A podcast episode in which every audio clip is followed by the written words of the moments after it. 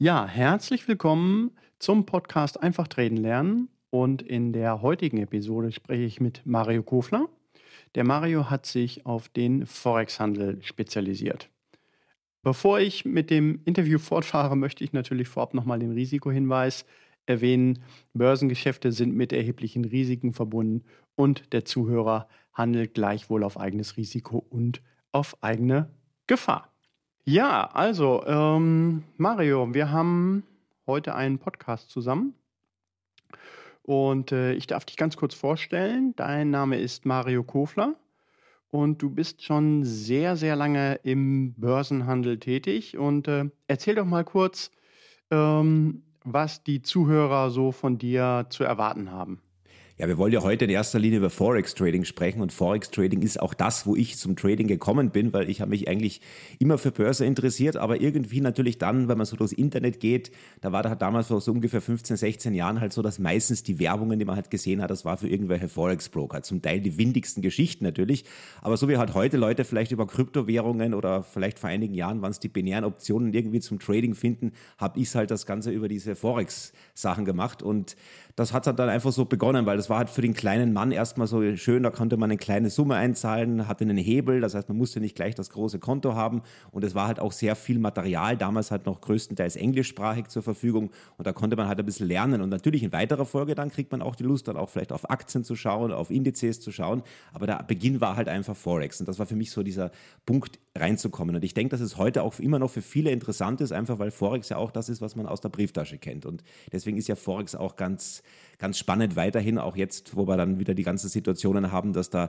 Notenbanken und Inflation und alles Mögliche, das ist ja, es geht ja alles um Forex und letzten Endes ist ja auch Währung dasjenige, mit dem du dann ja am Ende auch die Aktie kaufst. Also die, das Fundament eigentlich der gesamten Finanzindustrie. Ja, sag mal, Mario, wenn du sagst so zu deinen Anfängen, was denkst du, wie viel Tradingkapital braucht man so für den Forex-Handel? Ja, grundsätzlich sehr wenig, weil du kannst ja schon mit 100 Euro beginnen. Die Frage ist natürlich eher dann die, ob du damit ein vernünftiges Money-Management machen kannst. Also so von der Erfahrung her gesehen würde ich jetzt mal sagen, bevor man jetzt hier da eine 100er reinsteckt und dort ein 200er reinsteckt und dann schon wieder das Konto an die Wand fährt, ist vielleicht sinnvoller erstmal so ein bisschen zu üben und dann lieber mal wenigstens mit einem Tausender anzufangen, dass man wenigstens mal so ein bisschen auch ein Gefühl dafür kriegt, wie man auch dieses ganze Risk, äh, Risk Management macht, weil das muss ich ja auch lernen und äh, bevor ich da größere Summen einzahle, muss ich es ja auch mal in der Praxis erlebt haben. Also das kann ich zwar im Demokonto auch, aber da mhm. fühle ich es halt nicht. Also um da zumindest so ein bisschen die Simulation hinzukriegen, werde ich wahrscheinlich schon einen Tausender brauchen. Aber um richtig auch dann vernünftig zu handeln, sodass ich auch langfristiger handeln kann, weitere Stops haben kann und da nicht immer unbedingt gleich mit der Mindestpositionsgröße drin bin, dass ich es auch teilen kann, die Positionen, weil klarerweise kann ich ja mit der 0,01 Lot-Sache nichts teilen. Da brauche ich dann wahrscheinlich schon 2.000 oder 3.000 Euro, damit es einigermaßen Sinn macht. Und ich würde jetzt aber auch sagen, sagen, dass man gar nicht viel mehr braucht, weil das, wenn, man, wenn man mal anfängt, was soll ich da 20.000 Euro einzahlen? Selbst wenn ich es habe, äh, muss ich ja nicht gleich das Geld versenken. Gerade für den auch reichen Anfänger sozusagen ist, glaube ich, auch mal sinnvoll, mal mit einer niedrigen vierstelligen Summe zu starten. Hm, hm. Das ist, das ist genau die Erfahrung, Mario, die ich auch gesammelt habe. Ich, ich nehme das immer von, ich, oder ich versuche immer, das Pferd von hinten aufzuzäumen, indem ich sage, naja, was willst du mit dem Trading eigentlich erreichen?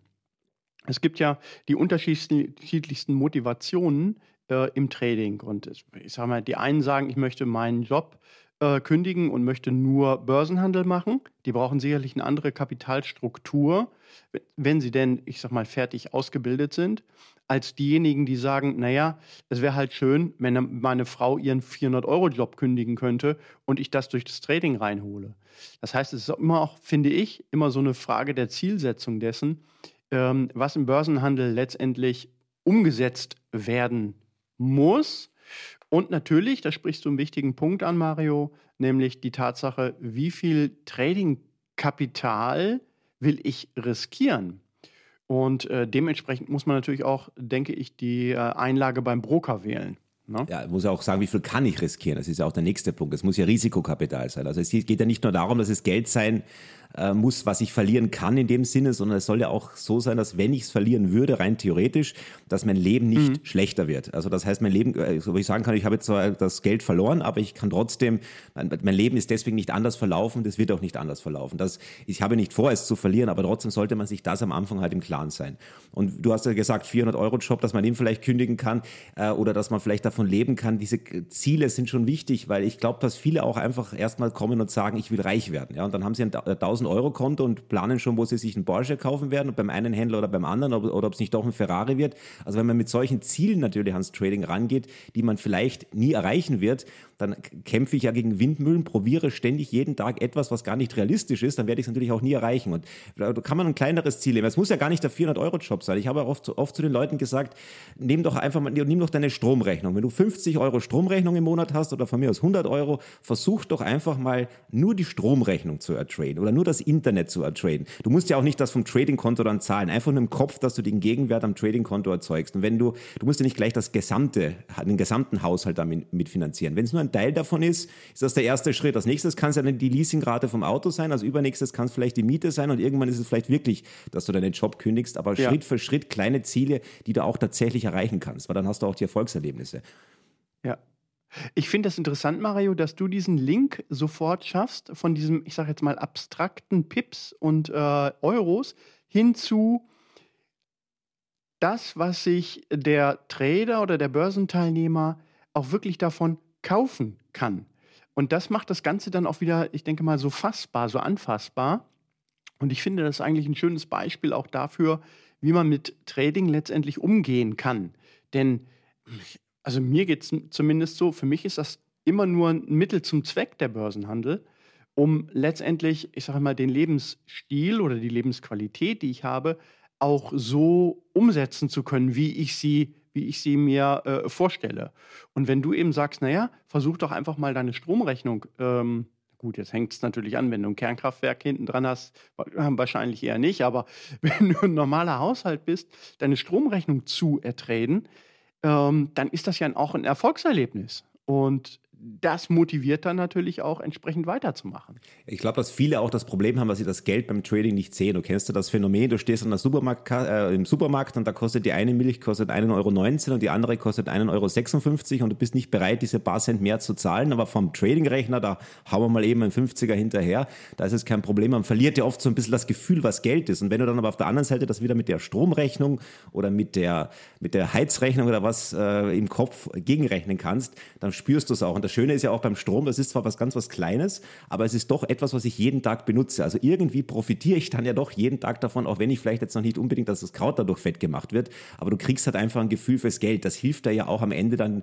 gerade beim, beim Umgehen auch der Verluste oder auch beim Respekt, den du von dem Markt ja auch haben musst. Weil wenn Geld weg ist, ist es weg. Wenn Geld da ist, ist es da und du musst halt spüren. Und das sind halt nicht einfach nur Bips, das ist am Ende halt dann am Ende das Brötchen, was du dir kaufst, der Benzin, den du dir ins Auto gibst, die Miete, die du bezahlst, das Haarwuchsmittel, was du kaufst, was auch immer. Also äh, da, du machst ja mit dem Geld was. Und wenn es auch am Ende die Rente ist, ist auch wieder so der Punkt, viele sagen, für die Rente ist zwar schön, aber die Rente ist dann vielleicht noch weit entfernt. Das ist alles so ein bisschen surreal, wo ich weiß, gut, wenn es jetzt jemand noch nicht so alt und wenn es schief geht, dann habe ich immer noch 25 Jahre Zeit, äh, um da vielleicht eine Rente zu machen. Und das ist vielleicht dann oft einfach zu weit entfernt und dann verliert man eben auch das Gefühl dafür.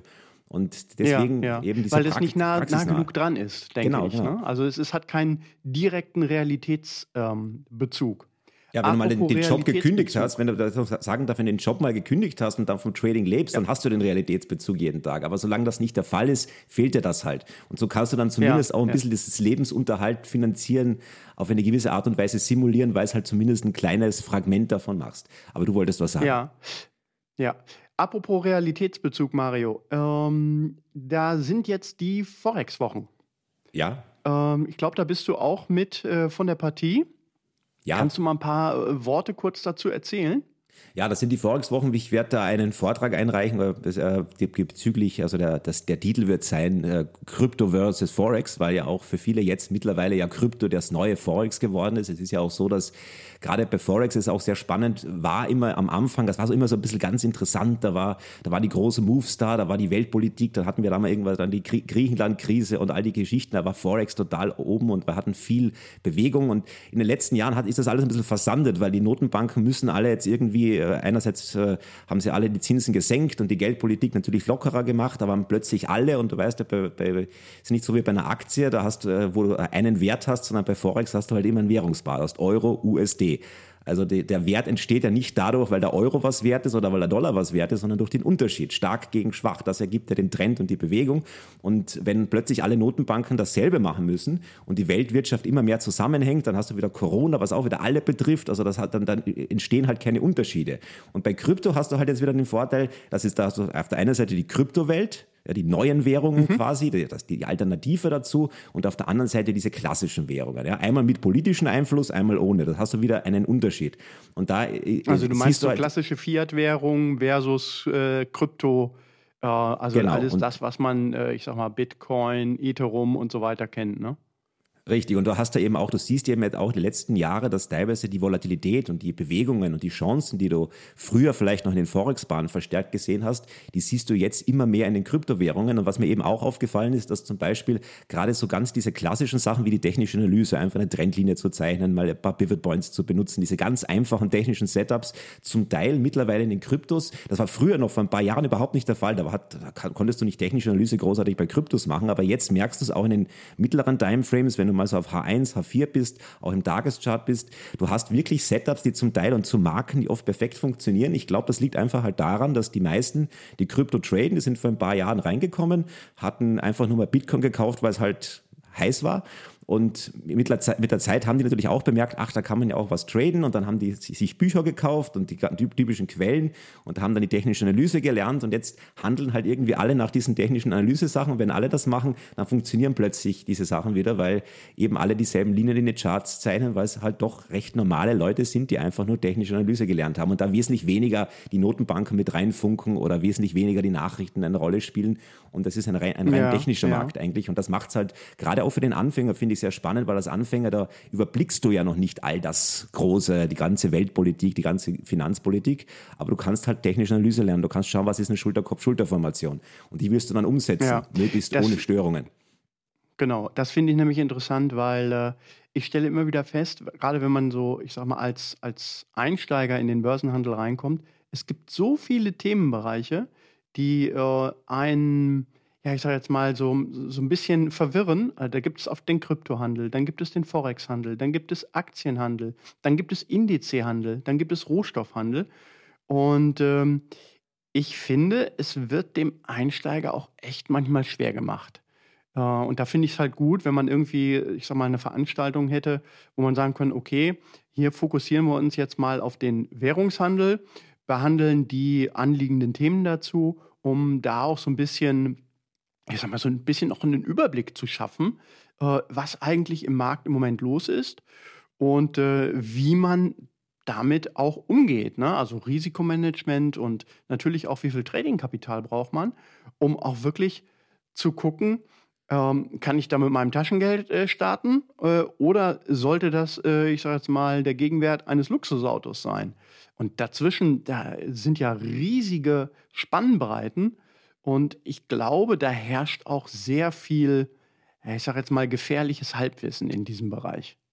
Das ist richtig und ich glaube, dass es auch der richtige Zeitpunkt gerade für so ein Forex-Event ist, weil gerade Forex jetzt auch wieder interessant wird. Jetzt haben wir wieder die Situation, dass die Notenbanken jetzt natürlich wieder die Zinspolitik langsam umdrehen müssen.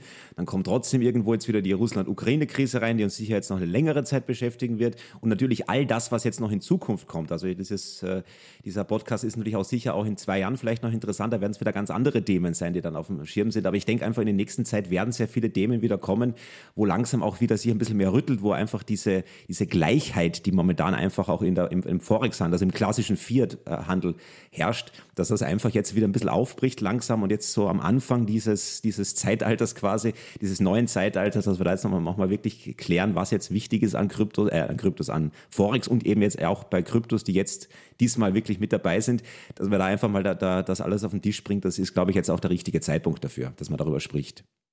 Ja. Sag mal, sag mal, äh, Mario, wenn du zurückspulen könntest, also sagen würdest, okay, ich spule jetzt mal zehn Jahre in meinem Börsenhandel zurück oder 15 Jahre, also an die, ich sage jetzt mal mehr oder weniger in die Anfänge. Ja. Was würdest du anders machen? Ja, habe ich schon einmal jemand gefragt, habe ich gesagt, nicht traden, aber das wäre das wäre ein Scherz gewesen. Nein, also, also nein, also okay. Ich würde sagen, ich würde äh, allein schon deswegen äh, rein temporalmechanisch nichts anders machen, weil ich weiß ja nicht, wo ich hingekommen wäre, wenn ich es anders gemacht hätte. Also ich bin ja wohl ganz zufrieden, so wie es jetzt läuft. Aber ich denke, was vielleicht äh, sinnvoll gewesen wäre, ist, dass man auch äh, wesentlich mehr in Aktien gemacht hätte, denke ich einfach. Weil du weißt ja, wie die Aktien gelaufen sind. Also war ja so, man, man, man, man müht sich da teilweise halt auf dem, auf dem Forex-Konto ab auf der einen Seite. Damals war es noch schön, da hattest du Trends, da hast du laufen gelassen. Aber gerade die letzten Jahre war war es halt einfach am sinnvollsten zu sagen, hey, äh, ich kaufe mir einfach irgendwelche Aktien und dann trade ich mal fünf Jahre nicht, dann ist zum Teil auch mindestens dasselbe da äh, oder ja, ja. Auch, auch vielleicht schon ein bisschen früher für Kryptowährungen interessieren, weil wenn man das vor zehn Jahren sich schon dafür interessiert hätte, dann müsste man jetzt gar nicht mehr traden wahrscheinlich. Also das ist ja, so der, der Punkt. Gut. Also ich habe ich hab Mario äh, vor vier Wochen eine E-Mail von äh, meinem Bruder gesehen und der hat mich damals gefragt, ey Carsten, äh, sag mal so, diese Bitcoin, ist das was? Und jetzt muss ich echt zumal, jetzt muss ich mich mal hier wirklich, äh, hört ja keiner zu, ne? muss ja, ich mich mal offenbaren. Ist ja privat. Ich habe dem zurückgeschrieben, ist nur eine Modeerscheinung, startet nicht durch. Ja, ja, habe ich ja auch gesagt. Ich habe es in so vielen Webinaren um gesagt. Haben. Gottes Willen.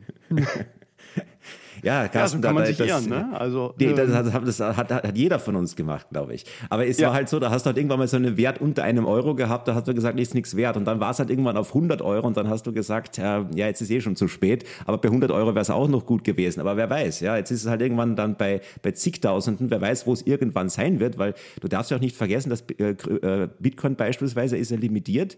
Und es gibt ja so diese These, dass man sagt, es wird in, in wenn das jetzt irgendwann dann fertig geschürft ist, dann wird es mehr, allein, wenn du nur an Millionäre und Milliardäre an dieser Welt denkst, es wird mehr Millionäre auf dieser Welt geben als Bitcoins.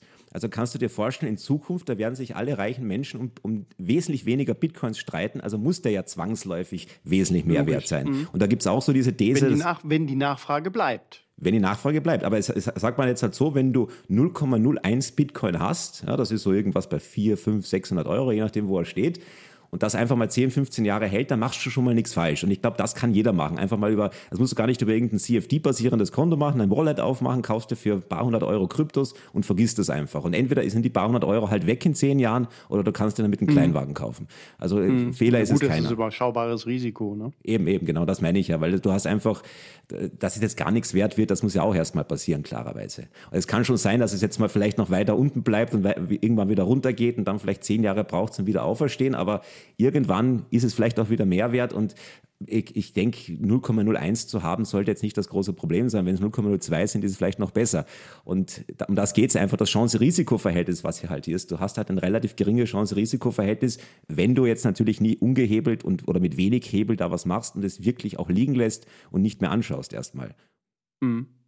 Sag mal, ist das, was wir gerade besprochen haben, auch Thema in, äh, in den Forex-Wochen?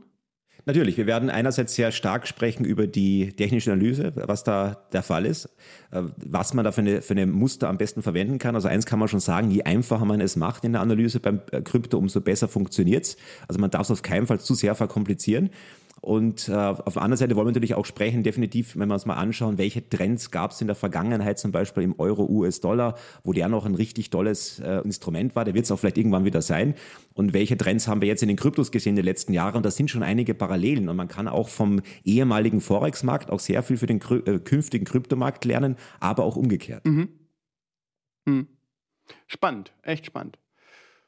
Gut, ja, da haben wir heute ganz viel gesprochen über ja, äh, Kryptoentwicklung, kurze Offenbarung von mir, Forex-Handel und auch den Forex-Wochen. Ähm, ja, ich bin schon äh, sehr gespannt äh, auf unsere nächsten Themen, die wir da haben werden. Und äh, ich bedanke mich erstmal ganz, ganz herzlich, äh, Mario, dass du Zeit gehabt hast für dieses Danke für die Einladung. Kurze, für das kurze Interview. Äh, und ähm, ja, ich wünsche dir natürlich noch äh, alles äh, Gute und vor allen Dingen, ne, wie immer, Gesundheit. Äh, ich glaube, in den jetzigen Tagen oder Wochen, wie auch immer, fast schon Jahren, zählt das wohl mehr als äh, alles andere. Ne?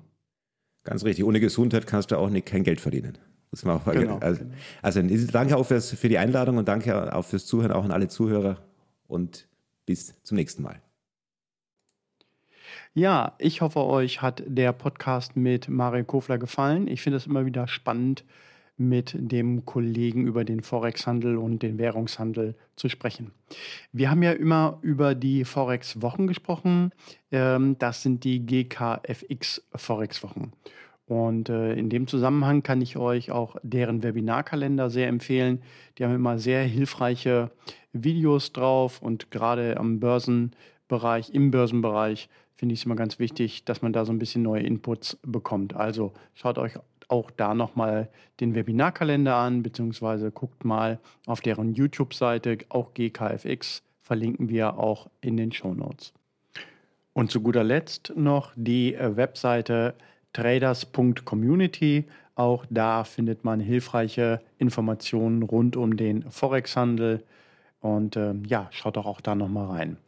In dem Sinne wünsche ich euch einen guten Start ins Trading und wie immer bleibt gesund. Tschüss.